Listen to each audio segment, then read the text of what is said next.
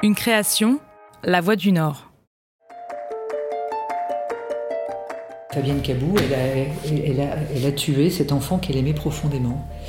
Elle nous a dit qu'elle avait tué Adélaïde pour la sauver d'un sort bien plus terrible que celui-là. Affaires sonores, le podcast des grands dossiers criminels de la région par Elodie Rabé. Dans cet épisode, retour sur l'histoire d'Adélaïde, bébé de 15 mois, retrouvée morte sur la plage de Berck-sur-Mer un matin de novembre.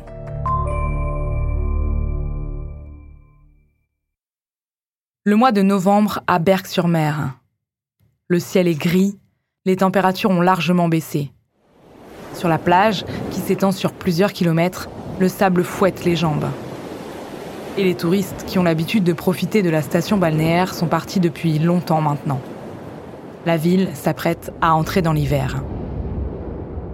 Il est 7h30 du matin, le 20 novembre 2013, et seuls quelques promeneurs matinaux et des pêcheurs de crevettes se sont risqués au bord de l'eau. On a reçu un coup de fil euh, ce matin-là qui nous disait que les pompiers étaient sur place pour la découverte du corps d'une fillette. Ça, ça a été très rapide, ça nous a été confirmé très rapidement. Sylvain Delage, journaliste à La Voix du Nord, chef adjoint de la rédaction d'Étaples au moment des faits. Et tout de suite, on a su que c'était quelque chose de grave. La petite fille, âgée d'environ un an et demi, gît sur le sable, à une centaine de mètres de l'hôpital maritime. Ses vêtements sont mouillés, mais elle ne présente pas de traces de violence et rien ne permet de l'identifier. L'enfant était-elle seule au moment de sa mort? A-t-elle été rejetée par la mer après être tombée à l'eau? S'agit-il d'un accident ou d'un crime? Toutes les hypothèses sont envisagées par l'antenne de la police judiciaire de Coquel, saisie de l'enquête. Et euh, en plus, on était dans un contexte particulier parce que dans les trois mois précédents, c'était le troisième corps qui était retrouvé sur la plage de Berck. Donc la, réaction qu'on a eue en tant que journaliste et la réaction que les gens ont eue aussi sur place, c'était de se dire encore, encore un troisième corps? Il s'est avéré qu'il n'y avait aucun lien évidemment avec ces deux autres affaires. Mais euh, ça nous a interpellés. Pour le coup, on s'est dit, mais c'est pas possible, c'est la loi des séries, quoi. Pendant plusieurs jours, le flou règne au-dessus de Berck. Aucune disparition n'est signalée et l'enfant n'est pas réclamé, pas identifié. Donc on pouvait imaginer plein de choses. Hein. L'une des premières pistes qu'on a eues, nous, tout de suite, c'est de se dire peut-être que c'est un accident, que c'est une fillette qui est tombée d'un bateau. Le détroit du Pas-de-Calais est très fréquenté, euh, il y a énormément de trafic, il y a aussi des plaisanciers on s'est dit ça a peut-être été un corps rejeté par la mer. Ça, c'était une des premières hypothèses. Finalement, deux jours après la découverte du corps de la fillette sur le sable de la plage de Berck-sur-Mer, les policiers ont retrouvé sa trace à Paris. Mais depuis, ils sont bloqués. Les enquêteurs n'ont pas le choix, ils doivent lancer un appel à témoins. On reçoit la photo d'une femme avec une poussette, et dans la poussette, on voit donc cette petite. C'est la première identification précise, un petit peu humaine de cette affaire. Il y a eu un travail énorme des enquêteurs qui a été fait. C'est pour ça que c'était vraiment crucial dans l'enquête. Pendant euh, plusieurs jours, donc, ils ont visualisé euh, des milliers d'heures d'images issues des vidéosurveillances de la gare du Nord, jusqu'à temps qu'ils tombent sur cette image de la mer juste au moment où elle monte dans le train, en fait, juste avant de prendre le train. Et donc, ils ont pu en extraire une photo qu'ils ont utilisée pour lancer cet appel à témoins et demander aux gens, au grand public, est-ce que vous avez vu cette femme? Est-ce que vous avez des éléments sur euh, l'identité de cette femme? La femme en photo a la peau noire, porte des lunettes, elle est coiffée d'un chignon et vêtue d'un manteau noir. Elle est âgée d'une trentaine d'années, élégante. Il pourrait s'agir de la mère de l'enfant. Dans la poussette, le bébé porte la même combinaison que celle retrouvée sur la fillette de la plage. La photo est placardée partout, dans le métro parisien d'abord, dans les gares, et puis partout en France, les journaux diffusent l'appel à témoins de la police. Nous avons rencontré un Berquois qui s'est retrouvé bien malgré lui au cœur de cette affaire. Samedi 23 novembre 2013, il revenait du marché quand il a découvert dans la Voie du Nord la photo de cette femme recherchée. Et c'est là qu'il s'est rendu compte qu'il avait déjà rencontré par hasard cette dame et son enfant à la sortie d'une boulangerie. Elle poussait, à, elle avait un landau, elle m'a demandé où se situait la mer. Je lui ai dit, madame, c'est au bout de la rue, mais bon, il est tard, il fait, commence à faire noir, il pleut, bon. Et c'est là qu'elle m'a dit, bah écoutez, à ce moment-là, il faudrait que je passe, je vais rester ici demain et puis je, je coucherai à l'hôtel. Vous savez où c'est qu'il y a un hôtel, et puis c'est tout. Alors moi je savais qu'elle avait un pas loin, c'était sur ma route. Très main, moi c'est tout. Je ne voyais pas du tout, en gros, cette femme allait commettre l'irréparable. Je ne pouvais pas imaginer ça à ce instant. Et puis euh, on a parlé de la pluie, des petits oiseaux, du beau temps, enfin, Des choses tout à fait banales et ordinaires. Et, et notre conversation, quoi, c'est le temps de faire les, les 200-300 mètres qui nous séparaient de l'hôtel, quoi. Je lui ai indiqué l'hôtel, puis moi, comme j'habite pas loin, je suis rentré chez moi. J'ai regardé la télé, j'étais promené mon chien. Jamais je pouvais imaginer que le lendemain matin, j'allais découvrir cette histoire-là. Car en plus d'avoir croisé cette femme et son enfant, ce Berquois était aussi sur la plage le lendemain, le 20 novembre 2013, quand le corps de la fillette a été découvert. Je suis père, grand-père, arrière-grand-père. Pour moi, un gosse comme ça sur la plage, ça m'a, ça m'a, ça m'a vivement frappé.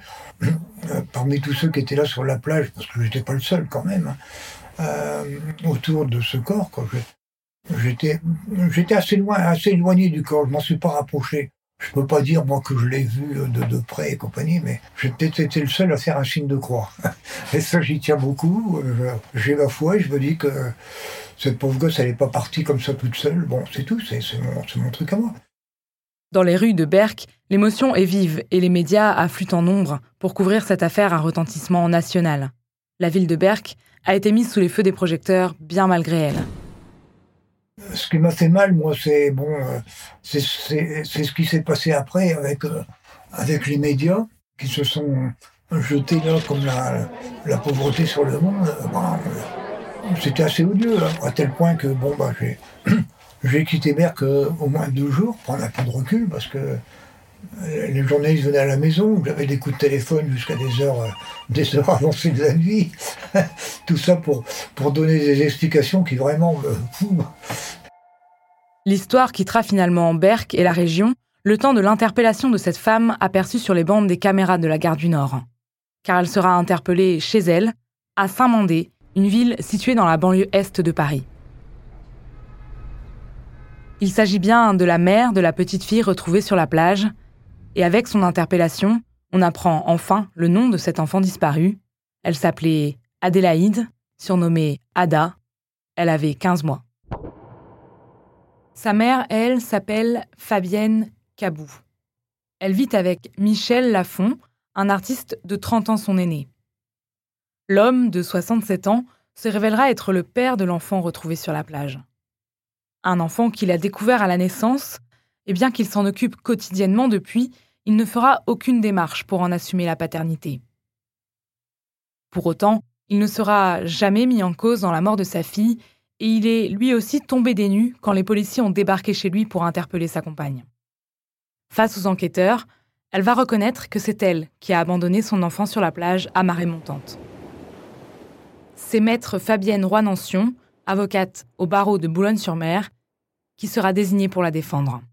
Je prends connaissance de, l'interrogatoire de garde à vue de Madame Cabou, et là je me dis, mais c'est complètement délirant. Ça n'avait pas de sens. Je dirais la moitié de cet interrogatoire, c'est mais pas du tout, vous vous trompez, Adélaïde est partie avec ma mère, elle est en Afrique alors qu'il est. Euh, bref, elle est là-dessus. Et puis tout à coup, mais, mais ex abrupto, sans que rien ne l'amène. Elle déclare En fait, je joue la comédie là. Ce que je vous dis, ça n'est pas la vérité. C'est vraiment le terme qu'elle emploie. Je jouais un rôle, je joue une comédie. C'est moi qui ai tué ma fille. Alors on lui dit comment vous avez tué votre fille? Et elle répond, et ça n'a toujours aucun sens, avec un couteau. Et après, je l'ai jeté d'un pont. Or, on sait très bien que cet enfant n'a pas été poignardé, mais qu'elle s'est noyée. Voilà. Et donc, la façon dont arrive l'aveu, oui, j'ai tué ma fille. En fait, c'est comme si, dans cet interrogatoire, il manquait un bout. Pouf, ça tombe là, quoi. D'emblée, je me dis, mais cette femme-là, comment elle fonctionne, Elle est complètement délirante. De sa première rencontre avec Fabienne Cabou, l'avocate boulonnaise en garde un souvenir impérissable. C'est un samedi après-midi du mois de novembre, il fait froid, gris, il pleut. La place de la Résistance, au pied du tribunal de Boulogne, est pourtant pleine de badauds, car l'opinion publique s'est mise en mouvement autour de ce fait divers. Et Fabienne Roy-Nancion doit se frayer un chemin parmi les nombreux journalistes présents sur place. Et j'arrive dans le couloir du juge d'instruction, et devant euh, le bureau du juge, je vois cette femme qui est assise, euh, qui me paraît euh, mais complètement absente. elle n'est ni triste, ni gaie, ni paniquée, ni inquiète, ni, ni... elle n'est rien. Mais elle est assise, droite. Voilà. Menottée, pouf, elle est là. À ce moment-là, elle tourne un peu la tête, elle me regarde, et elle me dit Bonjour. Je lui dis Bonjour madame, je m'appelle Fabienne Renoncion, je m'appelle Fabienne, et je serai votre avocat. Et là, elle me dit Elle se lève, même me noter, elle se lève, elle est tellement bien, bien élevée, polie.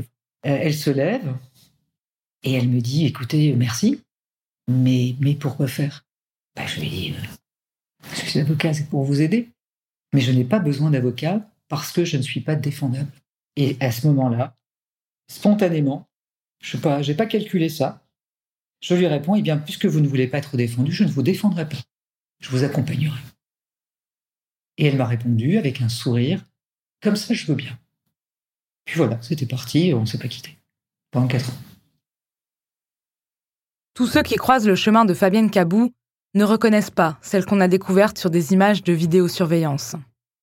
Belle, élégante, empathique, et surtout très intelligente, cultivée, elle ne ressemble en rien aux accusés qu'on trouve habituellement dans les couloirs des prisons. Le quotient intellectuel de cette mère infanticide est même mesuré à 135, soit un niveau bien supérieur à la moyenne. Ça, c'est, ça, c'est Fabienne. Et puis tout à coup, ça, ça dure deux heures. Et la troisième heure, elle part complètement sur un discours parallèle.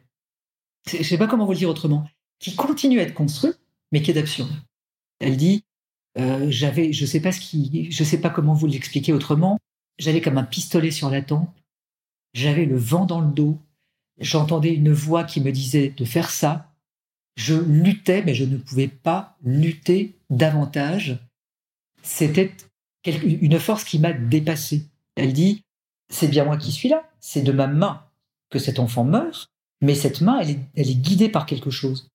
Et ce quelque chose, bah, vous savez ce qu'elle y a mis, c'est sa croyance culturelle, c'est-à-dire eh ben, le vaudou, c'est-à-dire la magie noire, c'est-à-dire quelqu'un ou quelques-uns qui lui ont voulu, qui lui ont jeté un sort. Et Fabienne, c'est ça. La difficulté, c'est qu'on se dit, mais comment ça fonctionne? Une question à laquelle ont dû tenter de répondre les experts psychiatres qui ont vu Fabienne Cabou. Le docteur Maroussia Vilquin, que nous avons joint par téléphone, fait partie d'entre eux. Quand elle la rencontre à la maison d'arrêt de Sequedin, elle est elle aussi stupéfaite. Elle m'a tendu la main en me disant Je vous attendais, docteur. Elle a elle-même ouvert la porte du parloir et m'a proposé d'y entrer et j'ai eu l'impression qu'on arrivait chez elle et qu'elle allait m'offrir un thé ou un café. C'est la première et dernière fois que je me suis fait cette, ce type de réflexion lors d'un entretien d'expertise. Alors, comment expliquer que cette femme qui semble si remarquable tienne des propos aussi invraisemblables sur la magie, la sorcellerie, la voyance? Et si son discours n'est pas croyable, pourquoi ne pas avoir déduit à l'abolition de son discernement? Diagnostic final qu'on a retenu, c'était un trouble délirant chronique. Alors, pas schizophrénique euh, au sens euh, classique du terme, mais plutôt de, de, type, euh, de type paranoïaque, dans lesquels est conservée une part d'ancrage dans la réalité qui fait qu'on ne peut pas retenir une abolition complète du discernement. Quand, elle faisait le récit de cette nuit avec Adélaïde, où elle est venue à, à Berck, euh, il y avait des, des, choses qui étaient, des éléments qui étaient parfaitement ancrés dans la réalité, notamment euh, toute l'organisation du, du, voyage, alors que le passage à l'acte, lui, relevait d'une activité délirante. Un diagnostic qui entraînera donc Fabienne Cabou face à la cour d'assises de Saint-Omer en juin 2016. Et face au juré, cette femme de 39 ans fait une curieuse impression. Le journaliste Éric Dussard, qui a couvert le procès de Fabienne Cabou pour La Voix du Nord, se souvient encore de son entrée dans la salle d'audience. je la vois encore entrer dans le box à Saint-Omer. Quand on a un peu d'expérience, il y a des réflexes à acquérir. Par exemple, à Saint-Omer, je sais exactement où il faut s'asseoir le premier jour pour faire connaissance avec l'accusé, pour le voir arriver, pour et je me souviens très bien euh, de l'endroit où j'étais quand j'ai vu arriver cette jeune femme. Euh, c'était pas du tout, euh, et physiquement, et dans ses premiers mots, c'était pas du tout ce qu'on en attendait. C'est une, jeune femme élancée, très élégante, avec une sorte de distance par rapport aux gens auxquels elle s'adresse, mais une facilité de s'exprimer. Enfin, c'est quelqu'un qui est très à l'aise, qui n'est pas chaleureuse, mais qui est très à l'aise pour parler. Son avocate, Fabienne Roy-Nancion, tente d'expliquer le lien pourtant unique qui existait entre Fabienne Cabou et sa fille, Adélaïde. Fabienne, elle accouche toute seule dans un atelier d'artiste. Elle a acheté des compresses stériles et une petite piscine en plastique gonflable. Et elle s'installe au milieu de tout ça. Alors il y a les ciseaux, les machins, les trucs. Elle a tout désinfecté. Elle a mis des serviettes. Elle a fait bouillir de l'eau pour que ce soit chaud, etc. Bref, elle le fait toute seule. Et elle dira que ce moment, qui finalement pour nous est absolu, est, presque un cauchemar, hein, ce moment pour elle a été un moment de grâce absolue. Que le lien avec sa fille, c'était tellement fort et était aussi né de ce, de ce moment-là. Fabienne, elle a aimé cet enfant euh, davantage encore qu'elle ne pouvait l'exprimer, qu'on puisse l'imaginer. C'est une magnifique petite fille qui était en pleine santé. Elle lui a tout appris. Elle lui sortait pour lui acheter des légumes frais tous les jours. Elle l'a massé avec des huiles, etc. tous les jours. Enfin, c'est. Oui, ben Fabienne Cabou, elle a, tué cet enfant qu'elle aimait profondément les experts nous ont dit que c'était ce qu'on ce qu'on appelle le crime altruiste. Elle nous a dit qu'elle avait tué Adélaïde pour la sauver d'un sort bien plus terrible que celui-là. Pour l'avocat général Luc Frémiot, ce ne sont que mensonges et manipulations.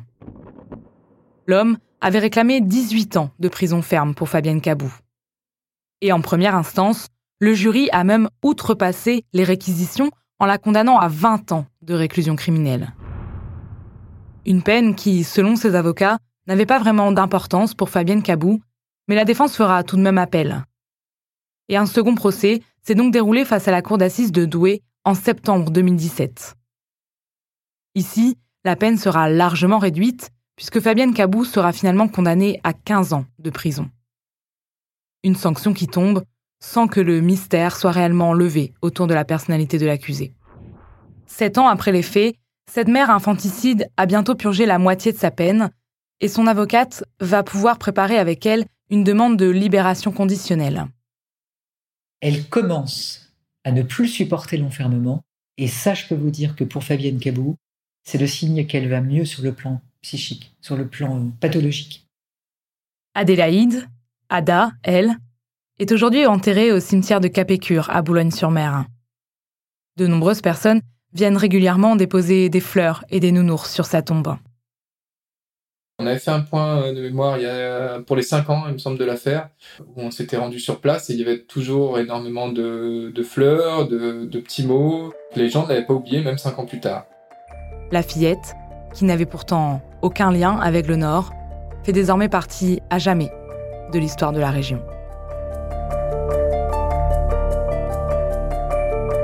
Pour aller plus loin, retrouvez également l'interview d'Éric Dussard, grand reporter à La Voix du Nord, qui a couvert les deux procès de Fabienne Cabou face à la cour d'assises. Et surtout, n'hésitez pas à nous suivre sur les réseaux sociaux et à nous retrouver sur le site internet de La Voix du Nord et sur toutes les applications de podcast.